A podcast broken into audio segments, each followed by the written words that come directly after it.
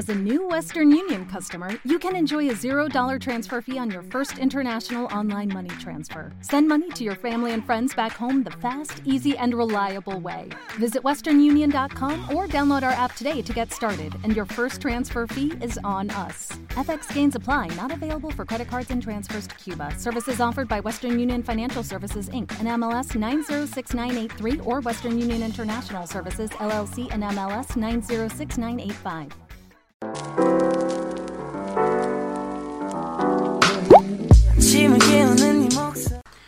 Hola, ¿qué tal fans del K-Pop? Bienvenidos a K-Pop Cast con Ale y el Carlos. Bienvenidos al episodio número 61.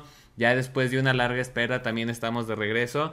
Aún no hemos encontrado el spot ideal para continuar con las grabaciones de nuestros episodios. Ni siquiera hemos terminado de sacar cosas de las cajas. No nos pidan demasiado. Así es, como muchos saben, nos mudamos hace algunas semanas y todavía tenemos mucho tiradero en la casa, pero poco a poco. Esperamos pronto poder tener una locación adecuada. Ajá, y hacerles el house tour. El house tour, claro que sí. Pero bueno, vamos a empezar primero como cada semana, primero presentándote. Hola, mi nombre es Ale Musiño, me encuentran en todas las plataformas como Ale Musino, estoy en Twitter, en Instagram, en TikTok y ya. Y ya, excelente. Ya eh, a mí me pueden seguir como el Carlosaurio, me pueden seguir en Instagram, en Twitter, en TikTok, ahí estamos todos los días, casi todos los días publicando algunas noticias para que estén y videitos para que estén al pendiente. Y también les recordamos que nos sigan en las redes oficiales de nuestro canal como AllKMe o AllKMe Official. Nos pueden seguir en Facebook, Instagram, Twitter, Twitch y YouTube para que estén al pendiente de todo lo que estamos publicando y de los videos que se están anunciando. Y también les recordamos que en qué plataformas nos pueden escuchar. en YouTube, Spotify, Amazon Music, Apple Podcast, Google Podcast, Deezer y iBox. Excelente. Y también pues les recordamos que si nos están escuchando desde Spotify o desde Apple Music nos pueden recomendar, nos pueden dejar una calificación y nos pueden dejar ahí algún comentario para que pues conozcamos de qué otros temas les interesaría que pudiéramos estar platicando en este espacio. Y pues bueno, vamos a empezar ahora sí con el intro de cada semana porque el tema de esta ocasión está bastante interesante. Fans del K-Pop, bienvenidos a este su espacio cultural. En este podcast hablaremos sobre temas relacionados con la cultura asiática. Abordaremos la historia sobre sucesos relevantes de aquel continente, pero más importante aún, hablaremos sobre el K-pop. K-pop. Eh. Es que ahora por el tema lo cante. en el episodio de esta semana hablaremos sobre un tema un tanto desconocido para muchos K-popers. Sin duda, algo que caracteriza, caracteriza al mundo del arte no solo es su música, sino su actuación y cuando se llegan a mezclar ambos mundos nos trae como resultado el teatro musical. El día de hoy hablaremos sobre el teatro musical en la cultura coreana. Y para eso no estamos solos, tenemos una invitada de honor. Eh, Isis, preséntate, hola. Hola, ¿cómo están? Bueno, ya dijeron, mi nombre es Isis y soy de un pequeño país en el centro llamado Honduras. Soy arquitecta, soy arquitecta de profesión, pero blogger de corazón. Excelente, qué buena introducción te aventaste. Y algo muy curioso fue que pues eh, Isis nos hizo, eh, ahí nos mandó un mensajito para solicitarnos de que pues tenía como que algo de conocimiento que nos que le gustaría como que compartir con nosotros. Entonces, pues en cuanto nos mandó toda su información, pues nos encantó. Creo que al final es un tema de que pues ni tanto nosotros conocíamos mucho, la verdad es que siendo honestos no somos expertos sobre el tema, pero viendo y compartiendo toda la información que ha desarrollado Isis, pues la verdad es que dijimos, creo que sería un buen tema para que la gente conozca un poquito más sobre este tema, tema, perdón, y se involucre en todo lo que tiene que ver. Entonces, bueno, pues ya que nos platicaste un poquito sobre ti, Primero, antes que nada, nos gustaría que nos platiques cómo iniciaste en el tema del mundo del K-pop, de la cultura coreana. ¿Qué te, ¿Cuál fue tu primer contacto con todo este tema? Bueno, eh, digamos que lo de, lo de blogger, pues es lo que me trajo hasta acá, ¿verdad? La historia es un poco larga y vamos a omitir un poco las, las fechas para, para que no se nos caiga el carnet, ¿verdad? Como decimos aquí. Ajá. Okay, Entonces, Pero en resumidas cuentas, todo empezó por el gran culpable que tiene como nombre es Kim Jong-soo de TVHQ o de en, en, ese entonces, ¿verdad? Entonces empecé a traducir noticias sobre él eh, en inglés, porque en ese tiempo casi no había eh, noticias en inglés.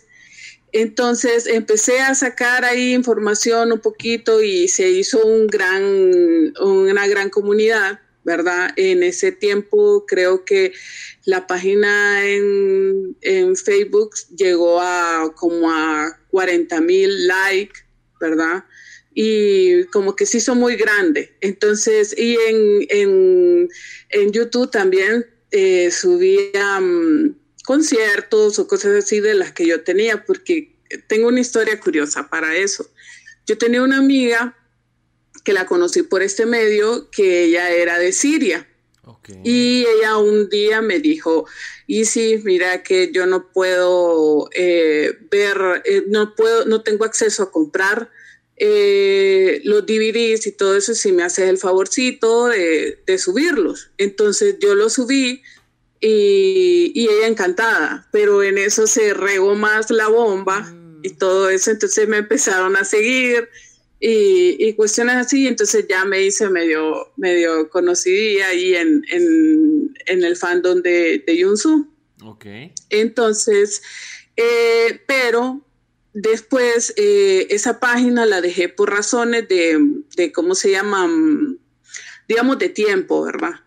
Y pero ya unos añitos después me, picó la curiosidad por, por, los musicales. Entonces abrí un blog que eh, este, casualmente este 3 de, octubre cumple ocho años.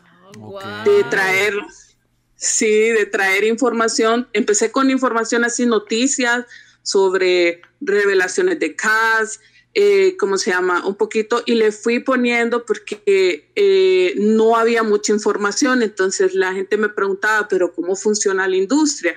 Entonces siempre me, me gustó esa cosa de la investigación y le, y le puse a, a, esta situación que empecé a traducir tesis sobre teatro, sobre construcciones de teatro, sobre cómo se maneja la industria y todo eso. Entonces eh, empecé a a traducir sobre eso, ¿verdad?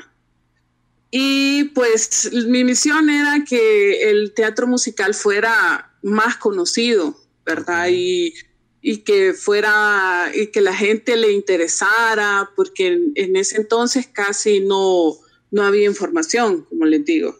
Entonces, eh, eh, eso nada más quería que todo el mundo supiera y no quedara así en la, en la, luna como quedé yo en, ese, en esos primeros años de, ser fanática. Excelente, muy bien, qué, qué buen inicio y luego sobre todo como que pues es un poco diferente el cómo iniciaste en este tema de la cultura coreana porque normalmente pues muchos empezamos por el lado musical, conocemos algún grupo y luego ya poco a poco empezamos a investigar, pero pues tú empezaste como que desde otra vertiente completamente diferente y te fuiste como que involucrando en un lado pues un poco más fuera de lo común. Eh, ahora la pregunta que siempre les hacemos a todos nuestros invitados, eh, ¿qué grupos estaneas y qué, quiénes son tus vallas de, esos grupos? Pues eh, la mera verdad solo estaneo a, una, a un cantante que es Kim Jong-soo en la parte del K-pop. Sí, nada más. Él es, él es mi vías. Perfecto. desde siempre. Excelente. Soy fiel a él. Excelente, qué bueno. De hecho, este fin de semana estuvimos en un evento de como de grupos un poco de la vieja escuela, de la segunda generación, tercera generación y también este hubo un pequeño fandom ahí también de TVXQ que se involucró ahí en las actividades. Bueno, pues entonces ya para ir entrando en tema, nos gustaría que nos platicaras un poquito más o menos qué, cómo sabes o cómo inició el tema de, de, la, de los musicales dentro de la cultura coreana, un poquito que nos compartas el contexto histórico para que todos podamos conocer un poquito más sobre ese tema. Bueno, eh, es un tanto difícil situar, ¿verdad? Eh, cómo fue que se introdujeron los, los musicales, ¿verdad? En el teatro coreano. Pero eh, puedo citar, ¿verdad? Ciertos puntos importantes del crecimiento del género, ¿verdad? En Corea. por ejemplo, empecemos con la década de los 30, ¿verdad? Que se comenzó que se comenzó a integrar la danza, la música y el interludio se, fragmentaban en dos actos y un interludio en medio, pero los actos no eran una, eh, no llevaban una línea, ¿verdad? Sino que al principio eran como personas que cantaban o que contaban pequeñas historias y que cantaban canciones occidentales.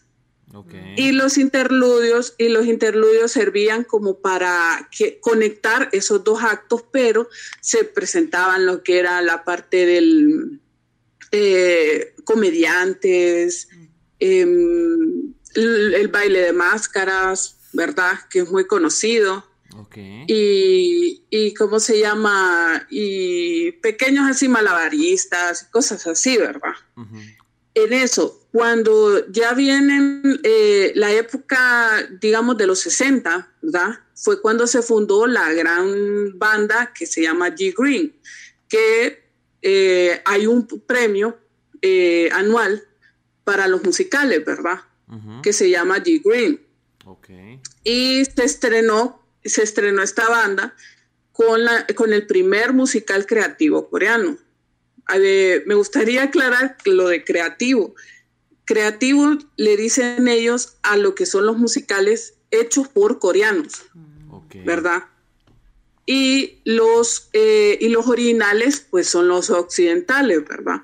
Los que ya vienen de otros, de, otras, eh, como por ejemplo Andrew Lloyd Webber y Frank Wilderhort y todo eso, ¿verdad? Que ya son de Broadway o cosas así, ¿verdad? O, de, o del teatro de, de Londres. Ok, ok. ¿Verdad? El, primer musical se llamó Acércate a mí. Mira, ese, recuerdo que traducir ese título me costó bastante. Tuve que preguntarle a muchas personas eh, coreanas, ¿verdad?, sobre cómo podía hacerlo porque eh, estaba en Satori, que es un dialecto antiguo de Busan. Ok. Entonces, eh, así me, dijeron más o menos cómo podría, me dieron como unos cinco títulos que podría ponerle, entonces, pero yo le dejé que el que más se acercaba, ¿verdad? Y es el Acércate a mí, que ese tuvo película, tuvo eh, gran repercusión, ¿verdad? En, en el teatro. Y pues el gran éxito de este se debe a que era una, mm, como que era muy parecido a los musicales occidentales. Ok. ¿Verdad? Entonces por eso era, eh, eh, por eso se le llamó el primer musical coreano, creativo coreano.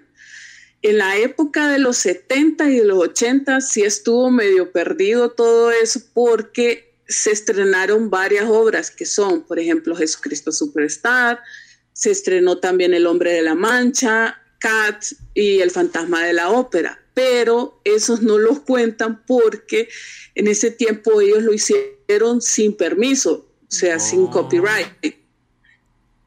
Entonces, eh, hay un dato curioso con Jesucristo Superstar que incluso sacaron un LP pero trajeron la, llevaron la obra a Corea, pero la llevaron en la parte de lo que es la parte eh, religiosa. Y sabemos que no es así como tan religioso, ¿verdad? Sino que es muy... Entonces, pero en eso, a mediados de los noventas, se introdujo que ya la, el convenio de Berna, ¿verdad? Que es para la protección de las obras literarias y artísticas. Entonces ya eh, como que le salía más caros eh, sacar esos, esos, musicales. Ah, ¿Verdad? Sí, entonces como que es una época medio perdida en, el teatro, como que estuvo muy sobre el, eh, ya volvió a la época del pansori, de, del, baile de máscaras y todo eso. Mm. Pero llega el parteaguas, todo eso, que es El fantasma de la ópera, que es el musical más caro que ha tenido Corea. ¿Verdad? ¿Y eso en, este, en, el, en, el 2000, en el 2001 se estrenó.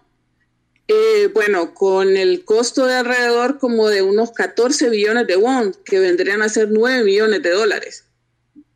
¿Verdad? Y las entradas, las entradas en esa época, digamos que estaban entre los 50 mil won, ¿verdad? Que son como 35 dólares. Pero con ese musical rondaban los 100 mil won, que son como 70 dólares, y 150 mil won, que son 100 dólares. Oye, y era Pero principios de, de, los 2000, ¿no? 2001. sí, era cuando creo que Corea estaba pasando por una crisis económica ahí un poco dura. Sí, Sí, y eso que el musical eh, duró siete meses, que lo normal, o sea, lo, lo común para los musicales es que duran a lo más tres meses. Pero musicales como El Fantasma de la Ópera y Jekyll High son los únicos musicales que he visto que duran siete, siete meses. Otros musicales como Mamma Mía y cosas así, eh, sí duran eh, seis meses, entonces, pero duró siete meses en tabla y tuvo el 94% de, de, audiencia. O sea, el, uno de los teatros más amplios eh, albergó uno, alrededor de unos 240 mil espectadores, ¿verdad?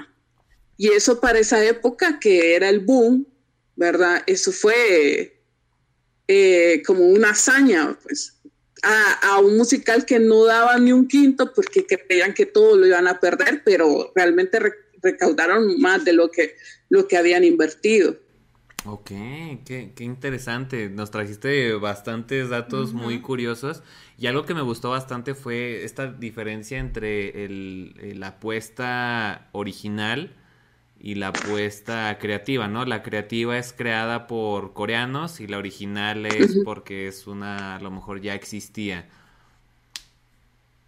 Sí, sí, eso. Y ahorita eh, hay un auge de musicales creativos. Corea tiene varios concursos, eh, varios programas sobre eso que escogen em, los las nuevas estrellas, ¿verdad? De los musicales, se preocupan por eso. Eh, hay eh, espectáculos callejeros donde siempre andan buscando, siempre andan buscando gente nueva. Sí. Perfecto. ¿Y, ¿Y, tú cómo, de lo que has investigado, eh, obviamente ahí nos platicaste, por ejemplo, del Fantasma de la Ópera, que fue una obra que tuvo bastante aceptación, pero tú cómo crees o cómo ves que sea el público coreano? ¿Sí tiene una muy, o sea, si tiene una intención de ir a los musicales? ¿Si es algo que les llame la atención? Eh, uno de los problemas con los que eh, me he encontrado, ¿verdad? En cuanto a es el lo lejos que quedan los teatros, ¿verdad? Eh, eso es una de las desventajas, ¿verdad? Y eh, casualmente yo sigo a un actor musical que se llama Kai, como el de Exo. El de Exo. Sí. Él, él, ha hecho una fundación que es para que cuando él se presenta, eh, su fan no le llevan regalos, sino que hagan una donación para que niños de escuelas que quieran ser actores musicales o que quieran ser, eh, ¿cómo se llama?, cantantes de ópera o algo así, entonces ellos tengan acceso al teatro. Entonces, eh, pagarle una entrada a un, chico de 15 años que quizás no, no, no, no creía que no tenía posibilidades de entrar a, un teatro, ¿verdad? O ser un, un actor de musical. Entonces, él eh, se encarga de eso. Él le pide a su fan que mejor donen eh, para una entrada y ha, y ha, tenido bastante aceptación eso. Entonces, pero también existe la situación de que eh, ahora que las agencias ya han metido idols, ¿verdad? en sus casts, entonces llaman más la atención de la, de, la audiencia. Excelente. Bueno, eh, ahorita vamos a ir platicando un poquito sobre ese punto porque sí es algo que eh, me llamó mucho la atención desde el momento que, empezamos a plantear este tema. Pero antes de llegar a ese punto, me gustaría que nos platiques, por ejemplo, ya sea actuales, antiguos, pero no sé qué, cuáles son los musicales más emblemáticos que ha tenido Corea, ya sea originales o sean creativos, cuáles son, igual nada más como para quien esté interesado pueda buscar un poco más de información. Bueno, el ya mencionado, el fantasma de la ópera, que casualmente está todo el mundo eh, nervioso y ansioso porque está próximo a, estrenarse el, próximo año, ¿verdad? Eh, después de creo que una espera como de unos siete años. Entonces va, eh, va a volver y entonces todo el mundo está, está ansioso por eso, ¿verdad? yo me yo leo bastante lo que es la, una revista que es la más importante de Corea, que se llama The Musical, y él sacó, eh, ellos sacaron una, eh, el año pasado sacaron una, mm, una de edición de aniversario, eh, de 20 aniversario, ¿verdad? Hicieron una edición especial sobre, y llamaron a encuesta a, a los fanáticos para que votaran por los 20 musicales más queridos. ¿verdad? Y entre ellos está Jesucristo Superstar, El Fantasma de la Ópera, Elizabeth, eh, Frankenstein, que Frankenstein es un musical creativo. Es, de, es, de, allá de, de, Corea. ¿Y está basado en, en, la obra literaria o, no? Sí. Sí, está basado. Eh, también está el de Notre Dame, está Hedwig, y hay bastantes otros musicales, Midnight se llama otro que es también creativo. Y está uno que mm, se llama, es que se estrenó en los Estados Unidos también. Se llama La historia, la historia de mi vida, se llama. Ese también es muy querido, desde los primeros lugares que, que, que ganó. Sí. Perfecto. es... Oye, y tengo otra duda. ¿El Pansori es considerado como teatro musical? Sí. Ah, ok. Sí, porque integra mucho. Es que eh, ellos viven en constante mutación, digamos. Entonces, eh, agrega mucho lo que es la parte de, eh, del pansori, del baile de máscaras, a sus, los adaptan, ¿verdad? A sus, a sus musicales. Entonces, sí, podemos considerarlo como que, lo, como que es parte fundamental, ¿verdad? Bueno, para quienes no conozcan qué es el pansori, el pansori es una interpretación muy al estilo coreano en donde cantan, utilizan algunos instrumentos y utilizan este vestimenta tradicional coreana. Es como pues digamos que sus obras de teatro más antiguas o más tradicionales que, ellos manejan. Sí. Muy bien, y ya entrando un poquito en el tema de los idols, nos gustaría que nos platicaras, por ejemplo, ahorita nos platicaste que Yunsu de TVXQ es como que con quien con empezaste como conociendo un poquito sobre el tema de los de los musicales, pero ¿qué otros idols eh, que sean conocidos o que hayan sido o que hayan participado en algún musical importante nos pudieras mencionar? Bueno, eh, para empezar el boom eh, empezó en los 2000, ¿verdad? Pero la, eh, quería mencionar también que en el musical que les había dicho en los 60, también estuvo interpretado por una idol de ese tiempo que se llama Patty King. ¿verdad? Entonces cabe mencionarlo, ¿verdad? Que, no fue totalmente así en los 2000, ¿verdad? Lo que pasa es que lo que se conoce del K-Pop y todo eso, pero ella fue en ese tiempo como, digamos, un idol, ¿verdad? Entonces también tuvo por eso un auge el, musical eh, de los 60. Bueno, en, el, en los musicales en el 2000, eh, Bada, ¿verdad? De un grupo que se llama Es, eh, es creo yo, fue la encargada de abrir, ¿verdad? Las puertas. A ella le crearon un musical Le crearon un musical, sí, entonces ella fue la, la, la, la, protagonista y la musa, ¿verdad? Y ella, Bada, la pueden ver en programas de, de televisión, creo que ha sido invitada, eh, ella estuvo como juez en, en, un programa que se llama Music Star, ¿verdad?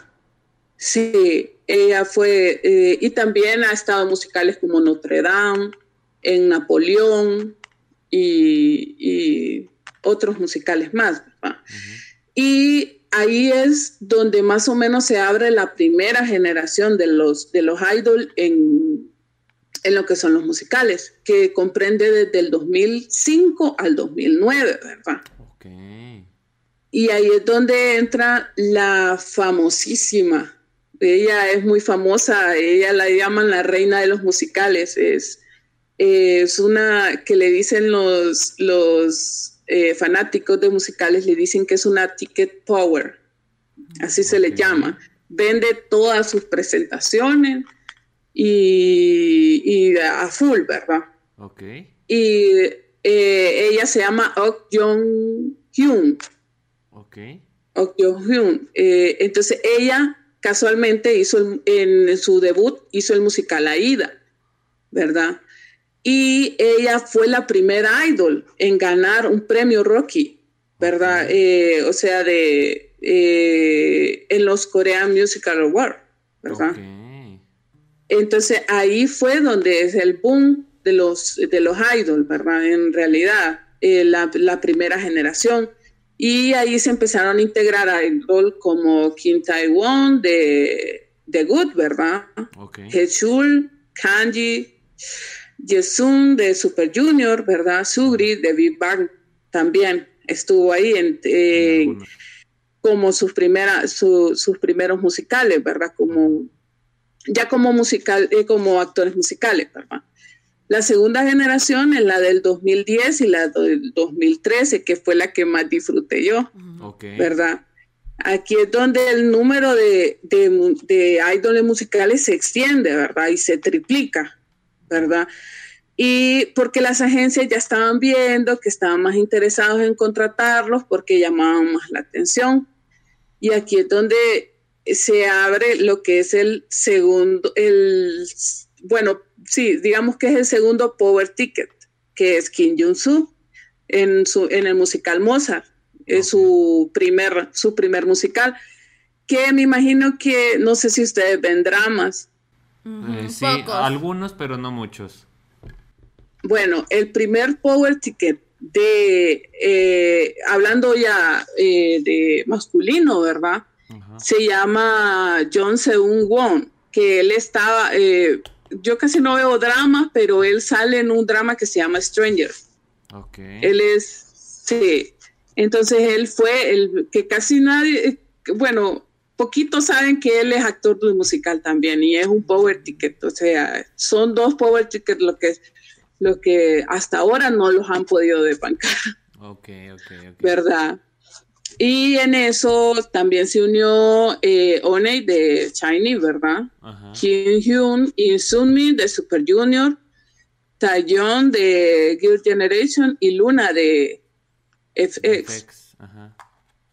Ajá. Sí, el de Luna, eh, no sé si saben un poco de que ahorita va a ser su, su, ¿cómo se llama? Su debut en Broadway. Ah, en un Sí, en un musical que se llama K-Pop. ¿En serio? Sí, que, eh, ahorita creo que es en octubre o en noviembre. Ella va a hacer su, su debut en Broadway. Sí. Tendríamos que ir. Tendremos que ir algún día, si tenemos la oportunidad, claro que sí. Sí, creo que ella es la única. Eh, los otros son como de son asiáticos, pero nacidos en, Estados, Unidos. Pero ella es la, es la que de, Corea, pues. Y que sobre todo. Pues, si se llama K-pop, me imagino que debe retratar un poco sobre la historia de algún idol o de una persona que va en ese proceso de ser idol. Sí. Y qué mejor que ella. Sí, exactamente. Y bueno, la tercera generación es una lista aún más extensa y todavía no, no, no puedo nombrarlos todos, ¿verdad? Por ejemplo, este, contamos con Ken y Leo de Vix, ¿verdad? Eh, DK de Seventeen, Ren de Nuts y Wonho, Chanyeol, Suho, Xiaomin de EXO, ¿verdad? Entre otros, pues. Y existe una agencia ya que mencionamos a Wonho, existe una agencia que, es la representativa, tienen que en, hacer sus casts a base de idol, porque sus historias generalmente son románticas, son eh, de grupos musicales, ¿verdad? Entonces se llama Chine Web, se llama. Ellos tienen, eh, ellos transmiten en línea los musicales a veces en Japón y ahorita creo que implementaron una parte que aprovecharon bien la, pandemia. Eh, implementaron una parte del teatro que se llama meta teatro, que es eh, virtual, un teatro virtual. Sí, eh, que ahorita que digo la pandemia, Corea fue creo que el único país, hablando ya de la, de la parte de Broadway, de la parte de de Londres que no cerró sus puertas en toda la pandemia. Ellos siguieron, siguieron, siguieron. Creo que me acuerdo que cuando eh, empezó el musical Drácula, creo que cerraron dos semanas, dos semanas y para eso, eh, para ellos fue casi la muerte. Ellos, eh, ellos dicen que, no, que debido a la pandemia casi no se pueden recuperar del teatro y hay varios actores todavía que no se les ha pagado por, por situaciones de eso. Entonces ellos empezaron a hacer lo que es el teatro online, las transmisiones. Pero también eso sale un poco más caro porque se tiene que invertir más en, producción. pero ellos hacen promociones, por ejemplo, eh, casi eh, esta eh, agencia que les digo sí hacen más internacional pero hay otras agencias pequeñas que solo lo hacen para Corea. Entonces también eso fue un poco delimitante en la, en la pandemia. Excelente. Pero sí. Y si hablamos de agencias de K-Pop, ¿cuál consideras que es la agencia como que más ha hecho que sus idols estén en musicales? Pues yo creo que la SM. Yo también creo que la SM, y ya lo hemos platicado varias veces en los podcasts, creo que cada una de las agencias como que se especializa en algo. Y para mí, lo voy a decir, de los mejores cantantes que existen en el K-pop salen de la SM, ¿no? Como que la manera en la que los entrenan, los entrenan. Eh, le decía yo el otro día al Carlos que veo cantar a Onyu y es como si no le costara llegar a esas notas a las que llega, ¿no? O sea, es como su entrenamiento vocal es tan bueno que al final pues les da un poco más de, de fortalezas para tomar este tipo de, de, papeles, ¿no? Me acuerdo cuando el Carlos y yo fuimos a el SM, ¿cómo se llama? Coex. Ahí había un pequeño teatro y eran musicales, eran dos obras, una donde está, salían todas las chicas de Red Velvet y otra donde salían todos los chicos de EXO. Y eran musicales, o sea, eran obras musicales, pero no estaban ellos físicamente, sino eran como hologramas. Entonces, ajá. salían de que rayos y cosas así súper padres como de efectos visuales que al final pues es una obra musical simplemente que está grabada, ajá. Y, y estuvo padre. Sí, también el hecho de que ahorita que dice Noni, eh, yo recuerdo que él se fue al servicio militar y ahí también creo que él, él eh, se desempeñó más porque en los Idol Band también a la parte eh, militar que es la parte de la, de la banda, ¿verdad? Y ahí hacen ahí también esa parte de musicales eh, con temática militar, ¿verdad? Entonces, sí, recuerdo haberlo visto en, un musical, creo que se llama Return, sí. Excelente. Yo lo que ah, recuerdo de él es que precisamente en cuanto terminó su servicio militar, Este, pasa, y, y, pasaron algún tiempo, luego, luego se reincorporó a una obra que había hecho algunos años atrás. Entonces me acuerdo que hace algunos meses vi como que esa comparativa de fotografías de la misma escena, pero él de hace algunos años y volviendo a, interpretar ese mismo papel. Entonces como que sí me dio un poco de nostalgia. Sí. Y bueno, eh, aparte de idols, ¿qué otras personas de la farándula han eh, participado que sepas en, en, ¿cómo se llama? En musicales, ya sea eh, MCs, este, conductores o no sé, gente de la radio. Bueno, eh, no, yo he visto actores de musicales que se hacen MC o, se hacen eh, locutores, ¿verdad? De, radio, sí. Eso sí lo he visto. Lo que he visto más también son actores, eh, por ejemplo, eh, Oh Jong-soo y Park Hyun-sung de El Juego del Calamar. Ok. ¿Verdad? No sé si ubican a Oh Jong-soo. Eh, es el señor. Mm. Ah, ya, ya, ya. Es el, el señor viejito, Bueno, él...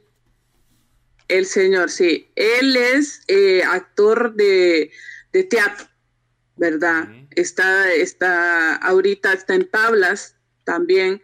Eh, hace poco interpretó a, a, Sigmund Freud también en, una, en otra obra de, teatro, ¿verdad? Parkinson, no sé si lo ubican también, que es del juego del calamar, pero él casi eh, creo que solo obras de teatro ha hecho, no musicales. Y los otros son actores que, bueno, a mí me suceden las cosas al revés, porque yo los veo a ellos y digo yo, ah, ellos son actores de, de, dramas, de televisión, yo no sabía. Por ejemplo, Chin Song Rook eh, que él es un villanazo en, en todas las en, los dramas. en todas las los dramas, ¿verdad?